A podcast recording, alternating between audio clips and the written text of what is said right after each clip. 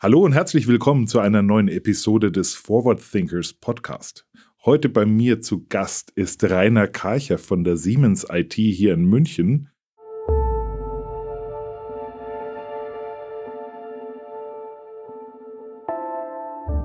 In an ever changing world, we need to keep track of what will be next. Forward Thinkers is your 48 Forward podcast to discover the future. We are talking to innovative and creative minds from all over the world to learn more about what they are working on and what they think will change the way we work and live within the next decade. Are you ready to join the ride? Welcome to Forward Thinkers. Ich freue mich wahnsinnig, dass es klappt und dass wir uns nach so vielen Jahren wiedersehen. Schön, dass du da bist, Rainer. Ja, hallo auch von meiner Seite. Ich bin Rainer. Ich freue mich sehr, hier dabei zu sein. Die Freude ist absolut auf meiner Seite. Wir haben gerade schon gesagt, drei Jahre ist es her, dass wir uns das letzte Mal gesehen haben. Es fühlt sich nicht so an. Die Zeit rauscht an uns vorbei, aber ich freue mich, hier dabei zu sein. Rainer, magst du dich unseren Zuhörerinnen vielleicht mal ganz kurz ein bisschen vorstellen? Sehr, sehr gerne. Ja, wie schon gesagt, ähm, ich bin, oder wie du schon gesagt hast, bei Siemens in der IT beschäftigt, aber das ist im Prinzip nur ein Teil meiner selbst, nämlich der arbeitende Teil. Äh, zu mir selbst, ich bin 44, komme ursprünglich aus Stuttgart, bin äh, mittlerweile seit 2008 hier in München zu Hause, habe drei Kinder, alle drei hier in München geboren, dementsprechend ähm, auch hier meine Heimat definiert. Meine Frau ist von hier wir wohnen im südlichen Landkreis, ähm, dort ganz, ganz klassisch, ganz konservativ, Doppelhaushälfte mit ein bisschen Garten drumherum. Ich bin privat ganz, ganz häufig auf diversesten, ja, mit Selbstversorgung und Permakultur und äh, Hände in der Erde äh, versehenen Aktivitäten unterwegs. Das ist mein Ausgleich zu meinem IT-Job. Ähm, ich bin per se ITler seit 24 Jahren und bin jetzt seit zwei Jahren für das Thema Nachhaltigkeit und Corporate Social Responsibility durch IT und in der IT bei Siemens verantwortlich. Das ist dann quasi mein berufliches Ich. Du lebst es an jedem Tag, auch in deinem privaten Umfeld. Was bedeutet Nachhaltigkeit für dich? Ist eine extrem gute und aus meiner Sicht auch eine extrem wichtige Frage. Nachhaltigkeit ist leider Gottes mittlerweile ein, Modebegriff geworden und es schmücken sich ganz viele Produkte, ganz viele Firmen, ganz viele Menschen mit dem Thema Nachhaltigkeit als Begriff. Äh, ganz häufig wird es dabei reduziert auf irgendwie Klima, auf CO2 und das war's dann. Nachhaltigkeit für mich definiert sich aus den nachhaltigen Entwicklungszielen der Vereinten Nationen, das heißt die Sustainable Development Goals, ähm, die UN 17 Ziele, die tatsächlich für nicht nur Klima, sondern auch für ja, Arten, für Menschen, für Menschenrechte, für Bildung, für Frieden, für Partnerschaft, für Zusammenarbeit und Co. stehen. Ähm, das ist für mich die Definition, die Grunddefinition. Das heißt, ich versuche ganzheitlich auf das Thema zu gucken und alles, was ich tue, mein Handeln, sowohl als Privatperson, als Mensch, aber auch ähm, im beruflichen Umfeld genau daraus ähm, zu orientieren, darauf auszurichten. Wie sieht es dann so bei daheim bei euch aus? Also wie kann ich mir das so vorstellen? Wie versucht ihr das zu leben? Also tatsächlich die Basics, die ganz einfachen Geschichten ist natürlich Müllvermeidung, äh, Plastikmüllvermeidung. Das heißt, wir kaufen äh, wo immer möglich offen ein. Ähm, Unverpacktläden sind da so ein bisschen unser Zuhause, wo wir dann natürlich eigene Behältnisse dabei haben. Wir versuchen ähm, natürlich in jeglicher Form auf tierische Lebensmittel zu verzichten. Wir leben jetzt nicht ähm, hier irgendwie streng vegan oder versuchen das hier irgendwie dogmatisch zu betreiben, weil Dogmatismus für mich tatsächlich nicht funktioniert und ich glaube insgesamt auch kein richtiger Weg ist. Aber wir versuchen es natürlich da umzusetzen, wo es für uns geht. Ähm, bei den Kindern versuche ich das natürlich auf freiwilliger Basis. Ich würde meine Kinder niemals zu irgendwelchen veganen Ernährungsweisen zwingen. Für uns selbst, für meine Frau und mich ist das mittlerweile der Standard geworden und wir versuchen dann darüber hinaus natürlich so lokal wie möglich, so saisonal wie möglich die Lebensmittel einzukaufen. Für mich ist tatsächlich Ernährung und Landwirtschaft ein, ein Riesenhebel, den wir haben, wo wir vor allem mit möglichst wenig Aufwand relativ viel erreichen können und zwar nicht nur für den Planeten, sondern auch für uns selbst. Ähm, das Thema gesund zu sein, äh, körperliche Gesundheit, mentale Gesundheit ist bei mir auch ein wesentlicher Aspekt, äh, den wir versuchen ähm, entsprechend umzusetzen bei uns zu Hause. Ähm, darüber hinaus, wir, wir haben natürlich einen ganz normalen Standard 0815 äh, Lebensstil, wie viele andere auch, aber versuchen das natürlich so nachhaltig wie möglich zu gestalten. Also Strom zu reduzieren im, im Aufwand, also überall auszuschalten, wo nötig ist, kein Standby-Mode und solche Geschichten äh, fahren, äh, waren immer irgendwie möglich mit öffentlichen Verkehrsmitteln und Co. Also das ist so quasi so das Basic-Setup, was wir tagtäglich leben. Jetzt haben wir uns in der IT kennengelernt und du hast bis vor kurzem eigentlich auch noch IT gemacht. Das heißt, du warst serviceverantwortlich. Wie kann ich mir das jetzt vorstellen? Was bedeutet jetzt das Thema Sustainability in der IT? Sehr spannend, die, die, ja, die Übergangsphase quasi aus der Serviceverantwortung vorher und dann in, in der heutigen Rolle der Nachhaltigkeitsverantwortlichen ähm, Person für die IT sind ganz viele Dinge gar nicht so weit auseinander. Denn am Ende ist Nachhaltigkeit an ganz vielen Stellen sowieso in Themen verankert, nämlich Effizienz, Kosteneffizienz an ganz vielen Stellen, Dinge zu automatisieren, um das Leben, um das Arbeiten von Menschen zu vereinfachen, zu verbessern, zu optimieren ähm, auch dann moderne Kollabor Kollaborationstoolings zu verwenden, um zu sagen, ich schreibe hier nicht äh, klassisch 50 äh, E-Mails hin und her, ähm, um am Ende irgendwie alle zu verwirren, sondern ich nutze moderne Möglichkeiten. Auch das reduziert natürlich ähm, an vielen Stellen einfach die, die Mailmenge und dadurch auch den Energieaufwand, der damit entsteht. Das ist quasi so mal der, der prinzipielle Einstieg gewesen in die ganze Geschichte. Ähm, hat natürlich aber bei IT auch immer damit zu tun, nicht nur sich selbst nachhaltiger zu machen, das heißt darauf zu achten, wo IT gebraucht wird und wo Stromverbrauch entsteht, äh, dass das möglichst effizient passiert und reduziert passiert, ähm, sondern natürlich dann durch IT auch dann Mehrwerte zu schaffen, dass es überall dort, wo Datenverwendung, Datennutzung, Datenanalyse dabei helfen kann, eine Transparenz zu schaffen weil Transparenz am Ende des Tages die Notwendigkeit ähm, natürlich ähm, ja, ermöglicht, dann zu sagen, wo kann ich was wie reduzieren. Wenn ich nicht weiß, wo ich stehe, wenn ich nicht weiß, was ich heute habe, dann fällt es mir natürlich auch maximal schwer ähm, zu definieren, was muss ich denn tun, um vielleicht mein Wirken, mein Handeln positiv zu beeinflussen und dann am Ende auch sichtbar zu zeigen, hat es denn wirklich einen Effekt gehabt. Und da ist natürlich IT, da sind Daten, da ist Digitalisierung einfach ein, ein Grundmittel, was man dafür braucht. Habt ihr schon Methoden oder Möglichkeiten, wo du sagst, da könnt ihr auch Siemens vielleicht den, so eine Art Fußabdruck bestimmen und sagen, hier schaut mal, da, da ist etwas, da kann man was verändern? Definitiv, das entwickelt sich Gott sei Dank jetzt gerade mit rasender Geschwindigkeit. Als ich vor zwei Jahren in der Rolle begonnen habe, war das erstaunlicherweise für mich erstaunlicherweise ein Riesenthema. Ich war der festen Überzeugung, wenn man es aus der IT kennt, naja, wo IT ist, da gibt es irgendwas Messbares, da gibt es irgendwo bestimmten Standard definiert ähm, und dann kriegt man da wunderbarerweise alles dann schön kalkuliert. Und man jetzt gerade im Kontext von Energieverbrauch, wenn irgendwo Strom verbraucht wird, dann ist es eigentlich relativ trivial, das Ganze in CO2 umzurechnen. Jetzt war es aber leider so, und ist es an vielen oder an manchen Stellen zumindest in der IT bis heute, dass es da eben keine definierten Standards gibt. Und für mich ist immer eine wissenschaftlich fundierte Grundlage das entscheidende Medium. Ich vertraue nicht auf irgendwelche Aussagen, die halt mal irgendwo irgendwann gefallen sind oder auf irgendwie mal ein Buch, wo irgendein Autor was geschrieben hat, ähm, sondern ich versuche tatsächlich immer wissenschaftlich fundiert nach draußen zu äh, gehen und zu arbeiten. Und das ist gerade in der IT ein durchaus schwieriges Unterfangen gewesen. Aber auf deine Frage bezogen, ähm, es wird tatsächlich jetzt mittlerweile immer mehr zum Standard, dass man zum Beispiel ziemlich genau weiß, wie hoch ist der CO2-Footprint von ähm, Hyperscale und von in der Cloud gehosteten Services, weil ich genau weiß, wie ist im Prinzip die CPU und die RAM-Größe, welche Datenmengen transportiere ich. Dann habe ich regionale Gegebenheiten, also wo steht das Rechenzentrum, was natürlich einen großen Einfluss nimmt, wenn ich jetzt irgendwo in einer Umgebung bin, wo ich permanent Kühlung brauche für das Rechenzentrum aufgrund hoher Umgebungstemperaturen, ist da natürlich der Fußabdruck ein deutlich größerer ähm, als wenn ich im Vergleich dazu ein Rechenzentrum habe in Finnland, in Kanada, in Norwegen, ähm, wo ich äh, zwei Drittel der Zeit tatsächlich gar keine Kühlung brauche, sondern einfach mal platt gesprochen das Fenster aufmache und die Kaltluft von alleine kommt. Und das in Summe sorgt dafür, dass wir für uns mittlerweile ähm, sehr viel Energie investieren in ähm, die Sichtbarkeit von IT-Services. Das heißt, wir versuchen, wo immer möglich, klar transparent zu machen, welcher IT-Service, welches Element, was wir anbieten als IT innerhalb der Siemens AG, erzeugt welchen Fußabdruck. Und das schließt dann zum Beispiel auch die Komponenten mit ein. Das heißt, Endgeräte, ähm, mobile Endgeräte, Laptops, alles, was wir so verwenden, auch da gibt es große Unterschiede.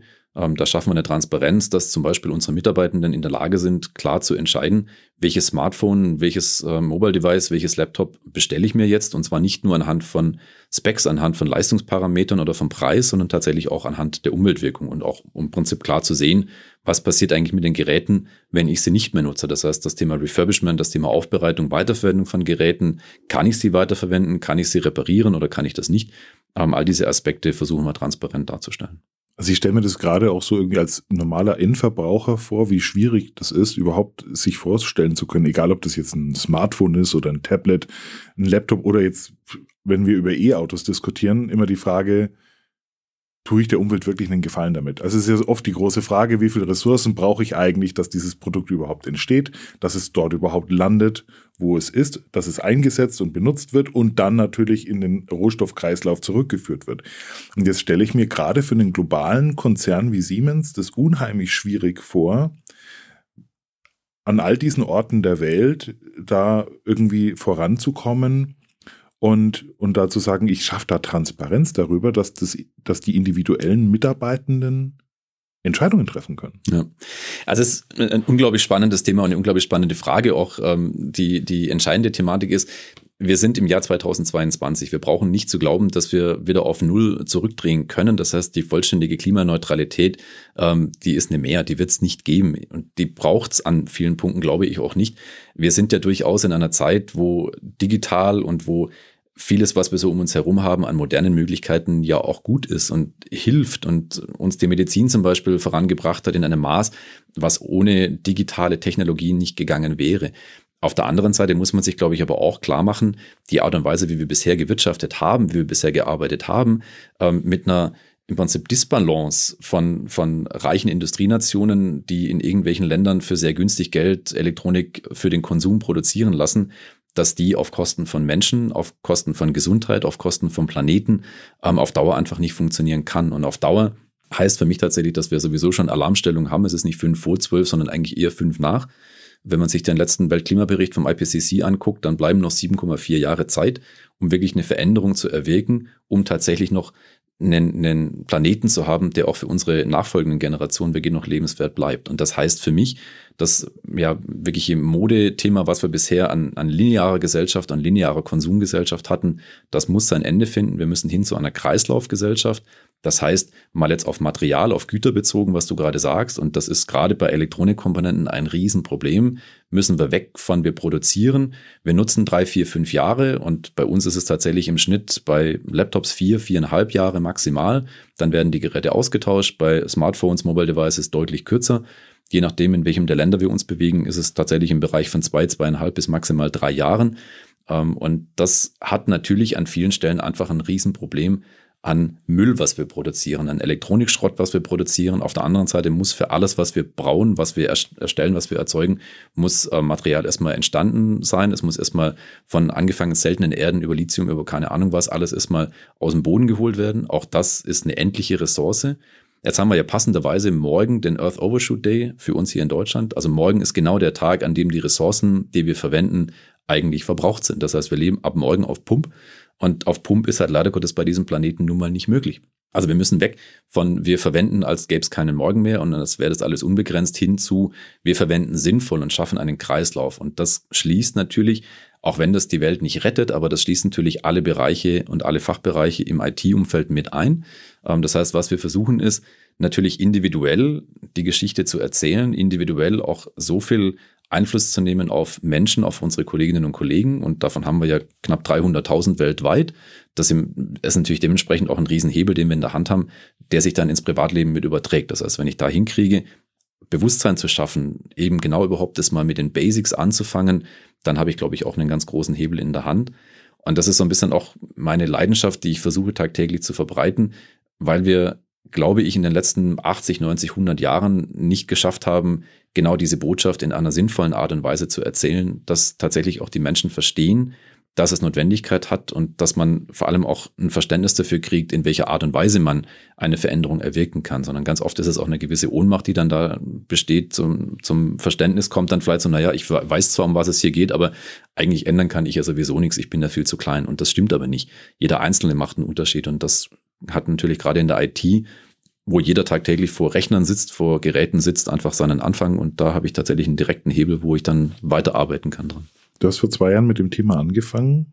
Jetzt ähm, natürlich die, die entscheidende Frage, wie, wie hat sich denn so entwickelt im Laufe der zwei Jahre? Also wie reagieren denn die Kolleginnen so auf dich und auf die Messages, die du so hast?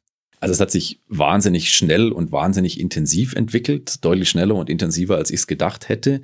Ähm, fühlt sich auch ehrlicherweise gar nicht an wie zwei Jahre. Das ist ähm, also so, als hätte ich es vor einem halben Jahr ist quasi offiziell begonnen, im, im Umfeld äh, von Siemens einzusetzen. Was es definitiv tut, es erregt Aufmerksamkeit und zwar auf eine andere Art und Weise, als ich das vorher gewohnt bin. ähm, was tatsächlich auch mit meiner vorherigen Rolle zusammenhängt. Da habe ich tatsächlich täglich Eskalationen auf den Tisch gekriegt und Probleme gemeldet gekriegt und da ging das nicht und jenes nicht und das war schon immer mit einer sehr Grundnegativstimmung. So, jetzt ist natürlich das Thema, was ich tue, eines, was viele Menschen verstehen und wo viele Menschen sagen, hey, toll und unbedingt, wir müssen da was machen und was können wir denn konkret und dann kommen da Ideen. Das heißt, es hat mal eine, eine grundpositive Behaftung, das ist mal das, das eine dabei. Ähm, dadurch ist die Reaktion, die ich kriege, ganz oft eine, eine wahnsinnig offene erstmal. Was es natürlich auch tut, es erzeugt erstmal die Fragestellung, ja, IT nachhaltig, äh, was? Verstehe ich nicht. Also warum und, und wie geht das zusammen und was tust du da genau, außer jetzt halt irgendwie erneuerbaren Strom fürs Rechenzentrum zu beziehen? Ähm, und dann kommt sehr häufig der Aha-Effekt, wenn ich dann vor allem auch so ein bisschen noch mit sozialen Themen ähm, anfange und erzähle, wo wir nicht überall Möglichkeiten haben, Einfluss zu nehmen. Und so mein, mein nettes Beispiel, was ich immer gerne verwende, um es zu verdeutlichen, wie breit dieses Thema eigentlich ist und wie, wie groß das Spektrum ist, ist das Thema Refurbishment von Geräten. Also wir haben, äh, wenn ich jetzt mal die Menge an Geräten, die wir bei uns tagtäglich über ja, den, den Tisch quasi ziehen, die ausgetauscht werden, mir angucke, dann haben wir natürlich entweder die Möglichkeit, die Geräte einfach zu entsorgen über einen Elektroschrott oder halt, keine Ahnung, zurückzugeben zum Beispiel. Oder aber ähm, das, was wir tun, ist, wir nehmen die Geräte, lassen die von dem Inklusionsbetrieb aufbereiten, ohne jetzt zu viel Werbung machen zu wollen, aber die ähm, Arbeit für Menschen mit Behinderung ist da unser Partner, die AFB. Ähm, und das Team ähm, hat im Prinzip einen zusätzlichen Aspekt, den die dann nämlich positiv einbringen. Sie sind nämlich Inklusionsbetrieb. Das heißt, die haben 45 Prozent Menschen mit Behinderung im festangestellten Verhältnis bei sich bearbeitet ähm, und nicht bearbeitet, sondern beschäftigt. Und die Menschen bearbeiten unsere Geräte, bereiten die auf, ähm, machen die sauber und äh, sorgen dafür, dass die Geräte wieder funktionieren. Und dann werden diese Geräte entweder weiterverkauft über einen Zweitmarkt als Refurbed-Geräte oder aber, und das ist das, was wir tun, wir verspenden diese Teile. Das heißt, wir haben zum Beispiel in äh, Corona-Zeiten das äh, genutzt und haben ganz viele Menschen aus sozioökonomisch benachteiligten Familien ähm, dabei unterstützt, dass die Homeschooling-Distanzunterricht machen konnten. Wir haben Schulen unterstützt, wir haben universitäre Einrichtungen unterstützt mit diesen Geräten.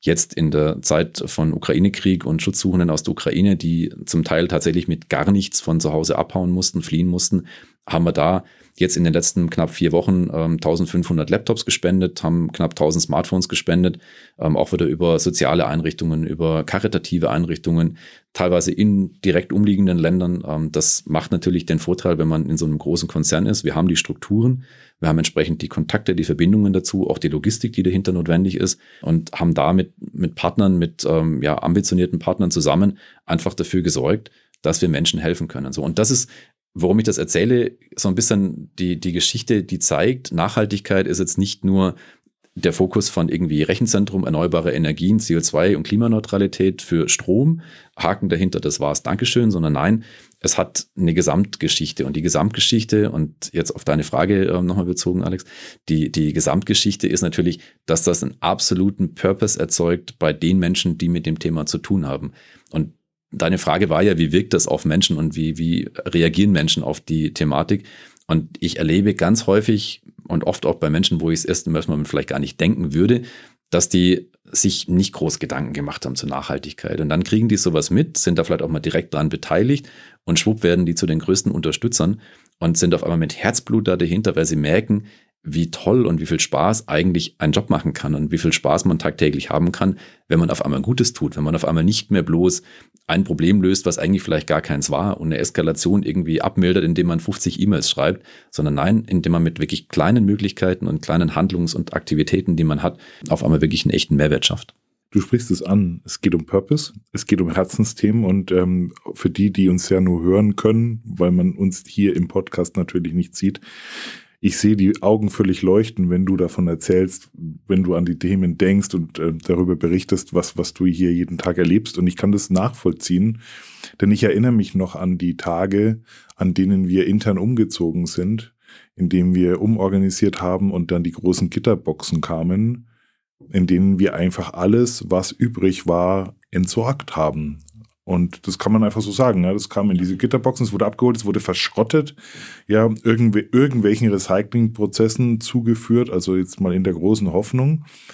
Und das, was du ja jetzt beschreibst, ist ja etwas, also ihr legt da Hand an und ihr führt es direkt zurück. Das, ihr, du sprichst von den Menschen, die das dann betrifft. Richtig. Und es ist tatsächlich ähm, ganz kurz als Beispiel jetzt äh, ergänzend zu dem, was du gerade sagst. Wir bauen jetzt wieder bei uns eines der Gebäude um. Natürlich New Normal und alles, was so jetzt kommt, mit mehr Kollaborationsfläche, mehr Kreativräumlichkeiten und Co. Das kommt natürlich jetzt auch, weil wir sukzessive wieder zurückkehren in die Büros. So, und dann kam jetzt genau das gleiche Thema wieder, dass man gesagt hat, ja, wir stellen da Gitterboxen auf die Flure und dann ähm, passt das schon und dann machen wir der Zettel.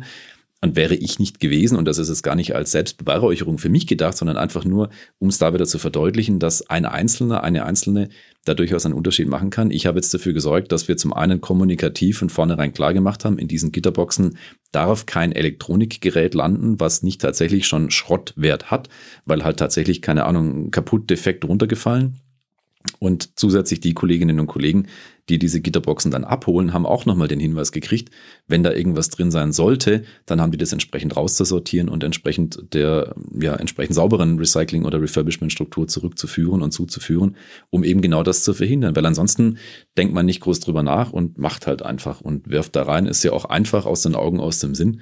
Was aber auf deine Frage vorhin bezogen, natürlich äh, jetzt in meinem privaten Handlungsfeld, da wieder eine tolle Querverbindung gibt. Ich bringe immer das Beispiel mit einem gelben Sack oder mit dem Thema Recycling bei uns hier in Deutschland. Wir sind der Recycling-Weltmeister und glauben immer, dass das ja ach so nachhaltig wäre, weil wir Plastik einfach in den gelben Sack in die gelbe Tonne packen.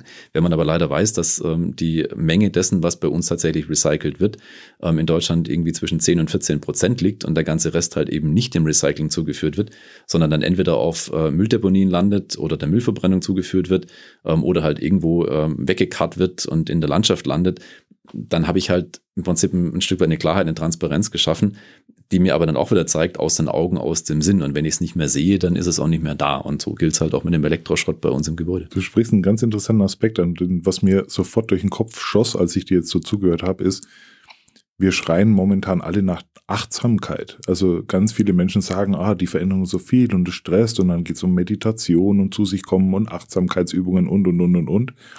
Und das, was du ja beschreibst, ist ja, dass wir einen sehr unachtsamen Umgang mit ganz vielen Themen entwickelt haben. Weil eben, ich schmeiße es in den Müll, ich schmeiße es dahin, irgendeiner wird sich schon kümmern.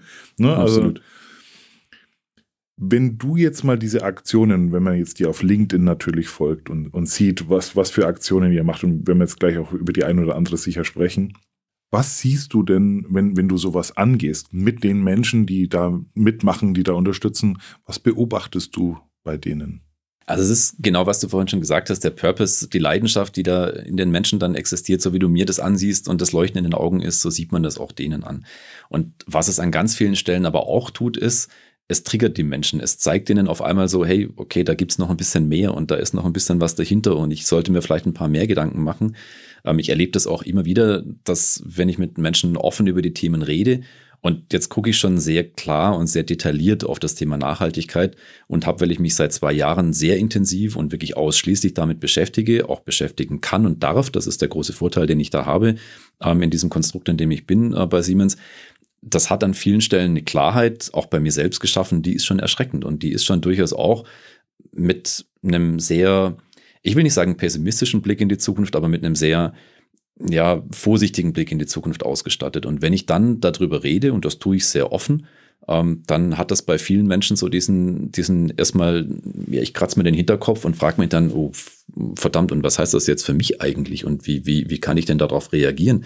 Also es ist an vielen Stellen mit einer Nachdenklichkeit verbunden, die aber dann nicht bei allen, aber bei vielen zumindest in Handlungen dann mündet und wo dann Menschen sagen, okay, ich habe jetzt für mich gerade so einen, so einen Stein des Anstoßes gefunden, äh, mich zu verändern und tatsächlich über mich selbst nachzudenken. Und dieser Prozess des Umdenkens, der ist das, was bei vielen auch zu sehen ist und wo man dann auch merkt, okay, hier hat sich gerade wirklich was verändert. Hier verändert sich auch innerlich die Wahrnehmung, die Achtsamkeit für sich selbst und für das eigene Handeln, äh, für die Konsequenzen des eigenen Handelns, für das, was ich tagtäglich bewirken kann oder halt auch nicht. Und ich meine, jetzt nochmal auf mich bezogen, ganz zu Beginn hast du ja gefragt, wer bin ich? War ich immer schon nachhaltig? Nein, natürlich nicht. Ich habe, ich meine, ich bin 77 geboren, das heißt, ich habe so die, die äh, tollste Zeit meines Lebens in den 90ern verbracht. Da hat mich das Thema wenig interessiert, gar nicht interessiert eigentlich. Im Nachgang ist mir bewusst geworden, wo an welchen Stellen mein Elternhaus oder gerade auch meine Großeltern, die eine eigene Landwirtschaft hatten, da Einfluss genommen haben auf das, was ich heute sehe und wie ich es sehe. Aber bewusst war mir das zu der Zeit auf gar keinen Fall. Und für mich der Stein, also dieses kleine Umschubsen von, von dem Schalter im Kopf, war dann, als meine Frau schwanger war mit unserem ersten Kind, mit unserer Tochter.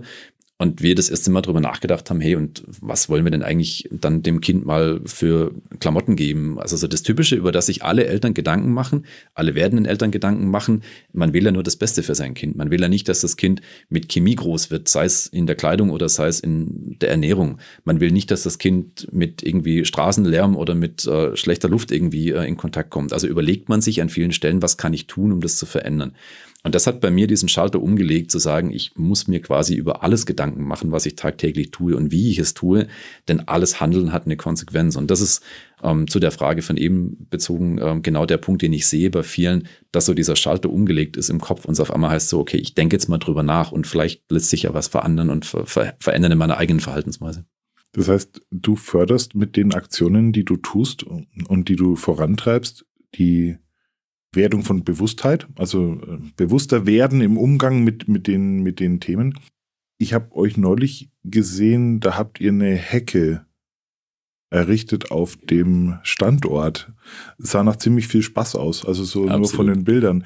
Wie seid ihr denn darauf gekommen? Also das ist tatsächlich eine Aktion, die, die unglaublich Laune gemacht hat und wo man gemerkt hat, das sind natürlich Menschen, die sich tagtäglich mit digitalen Themen beschäftigen, die jetzt mal platt gesprochen die Maus in der Gegend rumschubsen und am Ende des Tages halt vielleicht ein paar Mails weniger im Postfach haben, die jetzt auf einmal mit Hand anlegen und physisch und körperlich und ich tue und ich schwitze und ich werde schmutzig, mal endlich was bewegen konnten. Und die ähm, Hecke, das sind Totholzhecke oder auch Benjes-Hecke genannt, ähm, die ist in erster Linie dazu gedacht, im Prinzip Arten zu unterstützen, also von, von Insekten über irgendwas, was auf dem Boden kriecht und kreucht und fleucht und Co. bis zu Vögeln, die da drin nisten können. Ähm, und dazu noch darüber hinaus eine relativ simple und einfache und sehr kostengünstige Möglichkeit, Einfluss zu nehmen auf Biodiversität denn du nimmst alles das, was am Standort, und der Standort, wo wir hier sind in München-Perlach, ähm, hat knapp 50.000 Quadratmeter Wiesen und äh, Rasenfläche, also schon durchaus eine große Menge, auch sehr viele Bäume und Sträucher. Also da entsteht jedes Jahr auch Schnittgut, da entstehen Äste und, und alles, was irgendwie weggeschnitten werden muss. Ähm, und genau das, bevor ich es wegtransportiere, auch noch Geld dafür bezahle, wird quasi dafür verwendet, einfach es locker aufeinander aufzuschichten und damit eine Hecke zu bauen. Das ist jetzt tatsächlich ein bisschen mehr geworden, als wir ursprünglich gedacht haben. Also die Hecke hat jetzt knapp 75 Meter gekriegt insgesamt. Also das ist schon durchaus nett. Schaut total schick aus, viel schicker als irgendein normaler Maschendrahtzaun, hat noch zusätzlich eine Wirkung und wir hatten alle echt Laune, das gemeinsam zu machen. Hat natürlich auch ein bisschen Einfluss gehabt durch Corona, weil wir jetzt die letzten zwei Jahre fast alle nur im Homeoffice waren und natürlich nichts mehr physisch stattgefunden hat. Das war natürlich jetzt wieder eine, eine tolle zusätzliche Erfahrung, die wir da wieder gemacht haben, alle wieder beieinander zu sein und auch Spaß zu haben. Das ist ja, wenn man sich jetzt mal so von außen anschaut, und wir sprechen ja ganz oft über viele andere Themen, ne? Employer Branding, wir sprechen über Teambuilding, wir sprechen Employee Engagement Themen und, und, und, und, und. Und wenn du so eine Aktion machst, das sieht äh, eher ein bisschen aus, als wäre das alles in einem. Im Endeffekt ist es das auch ehrlicherweise. Also wir haben, glaube ich, dadurch eine Verbindung geschaffen. Am Ende war das vollkommen wurscht, wer in welchem Bereich, wer in welcher Abteilung, wer in welcher Zuständigkeit oder auf welchem Level, auf welcher Ebene ist. Ähm, das hat, glaube ich, einfach allen unglaublich Laune gemacht. Das hat gezeigt, wir können, wenn wir gemeinsam was bewegen, auch wirklich viel bewegen. Wir haben einen riesen, riesen Berg an, an Schnittgut gehabt und haben echt gedacht, so das geht im Leben nicht weg. Da brauchen wir wahrscheinlich die nächsten drei Tage irgendwie, bis wir da halbwegs was sehen. So und anderthalb Stunden später war auf einmal alles weg und die Hecke stand und wir haben alle gesagt, so, wie ist das jetzt gegangen? Wie war das jetzt hier? Und wir waren knapp 25 Leute, glaube ich 23, ähm, die da aktiv beigewirkt haben. Und das hat, glaube ich, einfach für viele auch wieder so ein bisschen eine eine Zugehörigkeit geschaffen zum Unternehmen, zum eigentlichen Handeln, weil man gesehen hat, hey, ich kann und ich darf hier etwas bewegen, ich darf hier etwas verändern, was vor ein paar Jahren noch völlig undenkbar gewesen wäre. Und gerade Siemens ist ja schon durchaus eher perspektivisch vielleicht konservativer und man hat eher so ein bisschen Vorbehalte und denkt, naja, also da kann ich ja keinen Einfluss nehmen, da kann ich ja nichts machen. Kann man schon und das hat man da auch gemerkt, wenn man tatsächlich ja dann auch die Leute gesehen hat, mit wie viel Spaß und Freude die an diesem Thema dran waren. Also das war genau wie du es gesagt hast, eine Kombination von all diesen Punkten, aber halt in einer genialen Art und Weise vor Ort umgesetzt, was sich durchaus skalieren lassen kann und was man auch an anderen Standorten machen könnte, potenziellerweise. Und das ist genauso die Idee. Also vieles von dem, was ich tue und wie ich es tue, berichte ich ja auch davon, also tue Gutes und berichte darüber, ist da mein Motto. Und zwar nicht meiner Person wegen. Mir geht es nicht um Prominenz für mich, sondern mir geht es um die Sache. Ähm, ich habe es vorhin erwähnt, ähm, die Sustainable Development Goals sind meine Basis.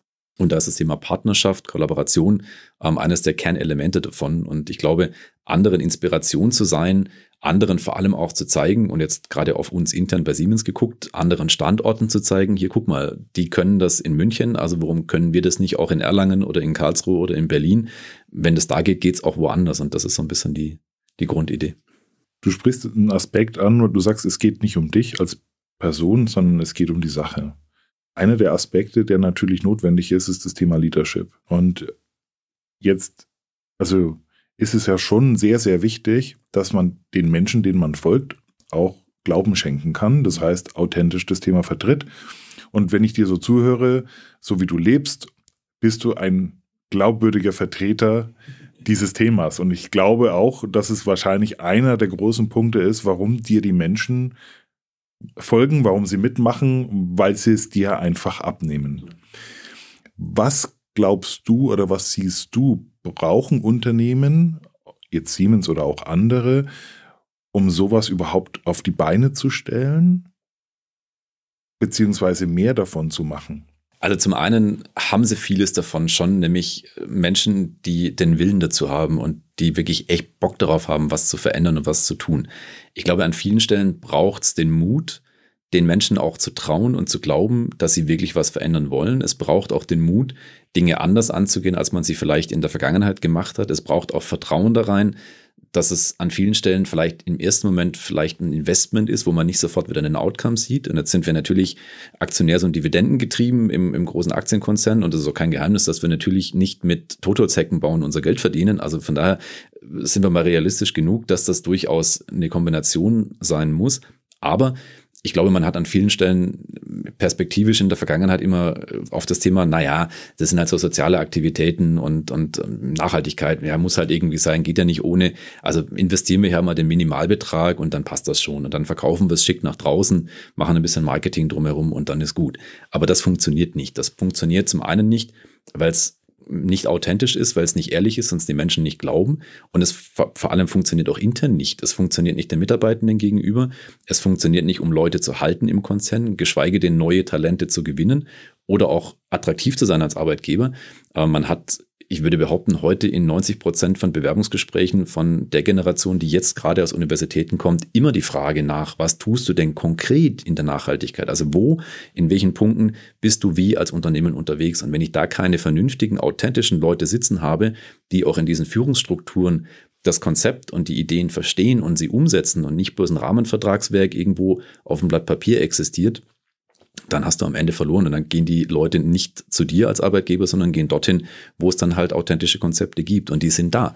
Und was, glaube ich, noch ergänzend mit hinzukommt, ist, dass als Unternehmen natürlich, zumindest in der Größe, in der wir uns bewegen, auch ganz oft ja eine, eine finanzielle Möglichkeit geschaffen ist, die für Privatpersonen fast gar unmöglich ist. Jetzt ist so eine Totholzhecke, die wir jetzt hier gebaut haben, mit einem relativ geringen finanziellen Aufwand umsetzbar. Also jetzt da ganz konkret gesprochen, 75 Meter Benjes-Hecke ähm, waren jetzt mit Materialwert und wenn ich jetzt mal die Arbeitszeit nicht dazu kalkuliere, unter 1000 Euro realisiert. Das ist für ein Unternehmen wie in unserer Größe kein Geld, über das ich großartig nachdenke. Für eine Privatperson aber natürlich schon. Zumal habe ich als Privatperson den Platz, nein, habe ich nicht. Als Unternehmen habe ich den aber schon. Das heißt, ich habe als Unternehmen, glaube ich, durchaus sehr viele Möglichkeiten, Dinge zu bewegen, Dinge zu verändern, wenn ich mich traue, wenn ich den Mut darin habe und auch ein Stück weit die Bereitschaft da ist, im ersten Moment mal zu investieren, was nicht vielleicht sofort direkt als, als ja auch Return wieder irgendwo gesehen werden kann, sondern vielleicht sich eher langfristig oder mittelfristig auswirkt. Du hast den Aspekt angesprochen, diese junge Generation, also diese Generation Z, von der gerade alle sprechen, teils ehrfürchtig, teils ängstlich, teils neugierig, um es mal irgendwie so irgendwie zusammenzufassen, scheint ja irgendwie was ganz Komisches auszulösen in den Organisationen. Also die Frage ist ja so, dieser, diese allseits ausgerufene War of Talent und die große Frage, wie, wie bin ich eigentlich überhaupt noch attraktiv für die, die ich haben möchte? Das muss man vielleicht an der Stelle auch nochmal ganz, ganz konkret dazu sagen.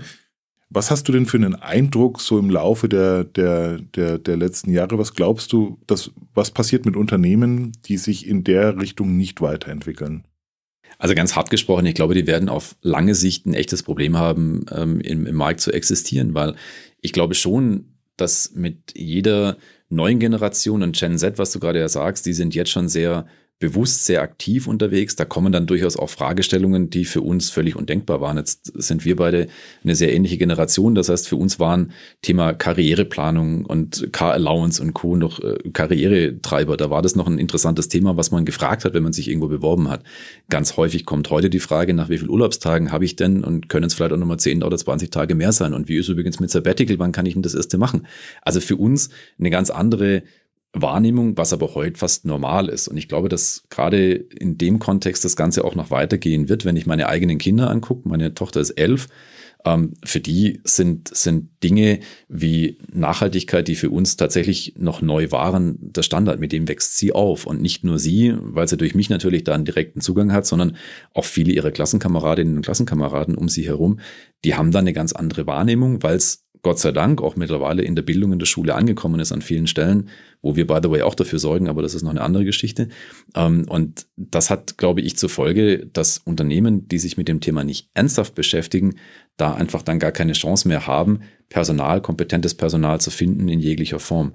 Aber es kommt natürlich noch ein ganz anderer Aspekt hinzu und das ist natürlich die, die, die Grundlage für alles Wirtschaften, für alles Handeln, für alles, was wir an tagtäglichem Doing haben, hat natürlich Notwendigkeit, gesunde Menschen, einen gesunden Planeten zur Grundlage zu haben. Und wenn ich das nicht schaffe, weil ich mich nicht darauf konzentriere, mich mit den wesentlichen Dingen zu beschäftigen, dann habe ich langfristig sowieso keine Überlebenschance. Das ist ein ziemlich ähm, interessanter Aspekt, denn oft wird diskutiert, wir müssen den Planeten retten.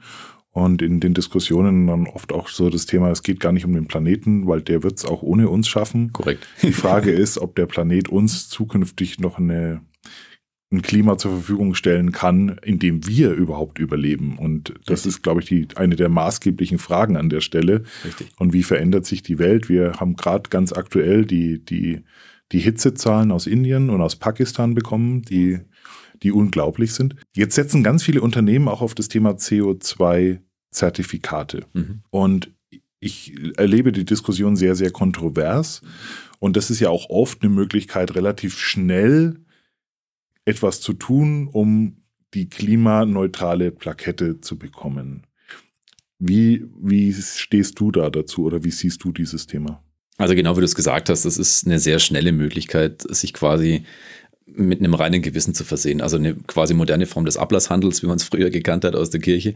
Ähm, ich glaube, dass das Thema Zertifikate grundsätzlich mal ein Thema ist und bleiben wird, überall dort, wo es mit selbst den größten Anstrengungen verbunden nicht möglich sein wird, CO2 komplett zu vermeiden. Und es wird Bereiche geben, wo das so ist. Aber aus meiner Sicht sind Offsets und Zertifikate die allerletzte Möglichkeit, die man ziehen sollte. Natürlich ist an vielen Stellen, denke ich, jetzt mal eine sehr schnelle Handlungsweise notwendig und es ist gut so, zu sagen, ich brauche jetzt mal auf Produkte bezogen vielleicht fünf, sechs Jahre im Produktdesign um tatsächlich aus einem existierenden Produkt ein nachhaltiges Produkt zu machen. Das heißt, ich kann mich jetzt zurücklegen und sagen, die nächsten fünf Jahre mache ich erstmal nichts ähm, und warte halt, bis das Produkt nachhaltig geworden ist und gut. Oder aber ich sage, bis ich da bin, wo ich sein will, mache ich erstmal Kompensation. Aber das Problem ist natürlich, ich muss sehr genau hingucken, wie ich kompensiere, in welcher Art und Weise ich kompensiere und ob das wirklich eine echte Wirkung erzielt und in welcher Form es Wirkung erzielt. An einer der leider modernsten und bekanntesten Arten von, von Kompensationen ist, Bäume zu pflanzen. Das ist immer so schön, dass das Paradebeispiel mit irgendwelchen Aufforstungen und Co. Wenn man jetzt aber leider weiß, dass von einem gepflanzten Baum ähm, rund 15 Jahre vergehen, bis der groß genug ist, dass er CO2 aus der Atmosphäre wirklich entnimmt, dann hilft mir das halt eigentlich nicht. Also nicht für den Moment und auch nicht schnell. Ähm, und das ist so ein, so ein Thema, wo man Bewusstsein braucht und wo es mich tatsächlich jedes Mal zuckt, ist, wenn ich dann irgendwo in Drogeriemärkte laufe und auf den Produkten überall das Climate Neutral Stempelchen draufklebt. Ähm, und wenn man dann vor allem, das ist das Schlimmste dabei, also das ist das, wo es mich zuckt, dass die Unternehmen das tun, ist klar, weil das ist ein Wettbewerbsaspekt und die versuchen natürlich jetzt mit dem aktuellen Trend einfach mitzugehen. Wo es mich aber viel mehr zuckt, ist, dass Menschen, die diese Produkte kaufen, tatsächlich glauben, damit Gutes zu tun und damit tatsächlich dafür zu sorgen, dass der Planet erhalten wird, was aber nicht stimmt. Denn das sind Offsets, das sind Zertifikate, die im Bereich von 8, 9 Euro die Tonne liegen.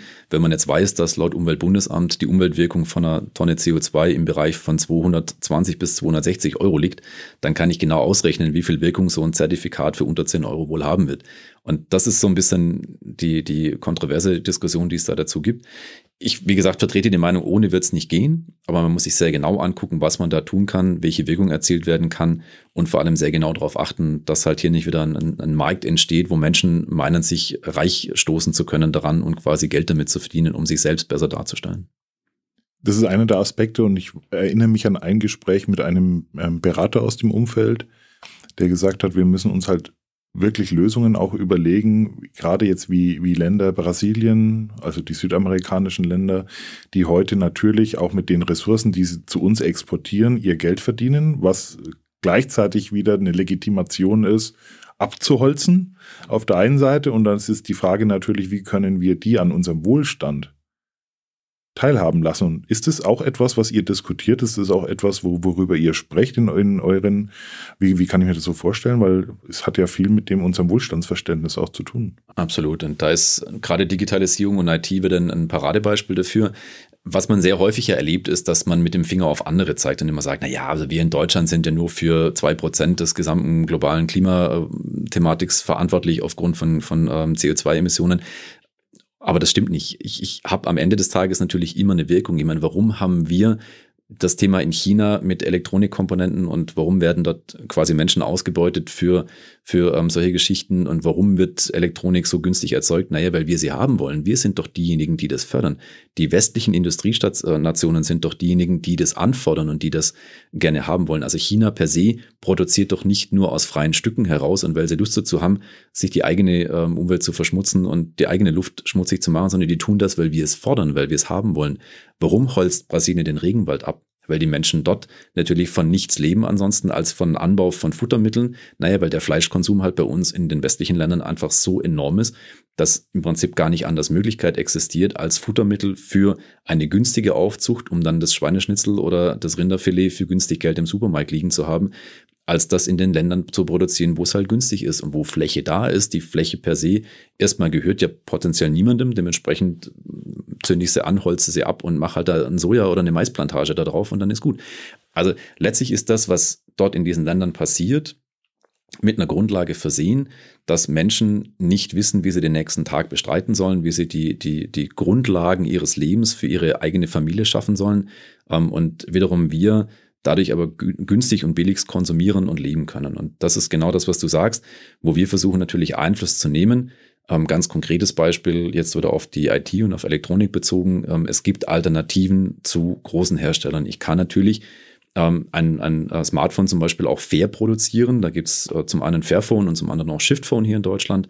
Die machen das auf eine nachhaltigere Art und Weise. Retten die damit den Planeten per se? Tun sie nicht, natürlich nicht. Aber sie pieksen.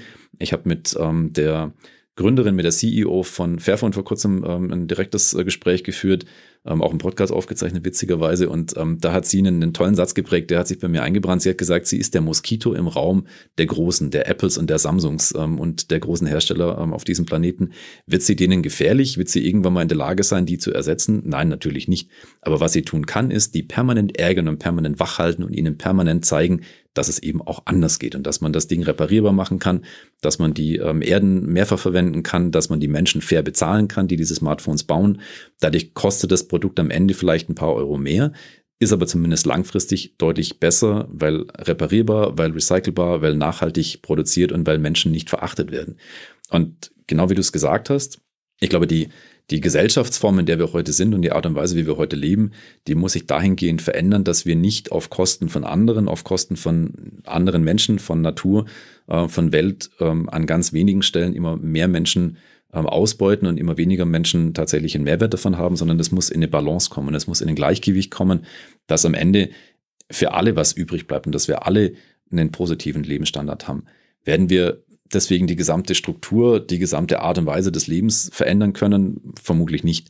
Das werden wir beide vermutlich leider nicht mehr erleben. Aber ich glaube schon, dass die Grundlage, die Bereitschaft grundsätzlicherweise dazu da ist und dass auch viele junge Menschen, glaube ich, schon durchaus sehen, dass die Art und Weise, wie wir das die letzten 50 Jahre gehandhabt haben, auf Dauer nicht funktionieren kann und dass da die Bereitschaft dazu da ist, auch anders zu sein, anders zu leben, anders zu handhaben.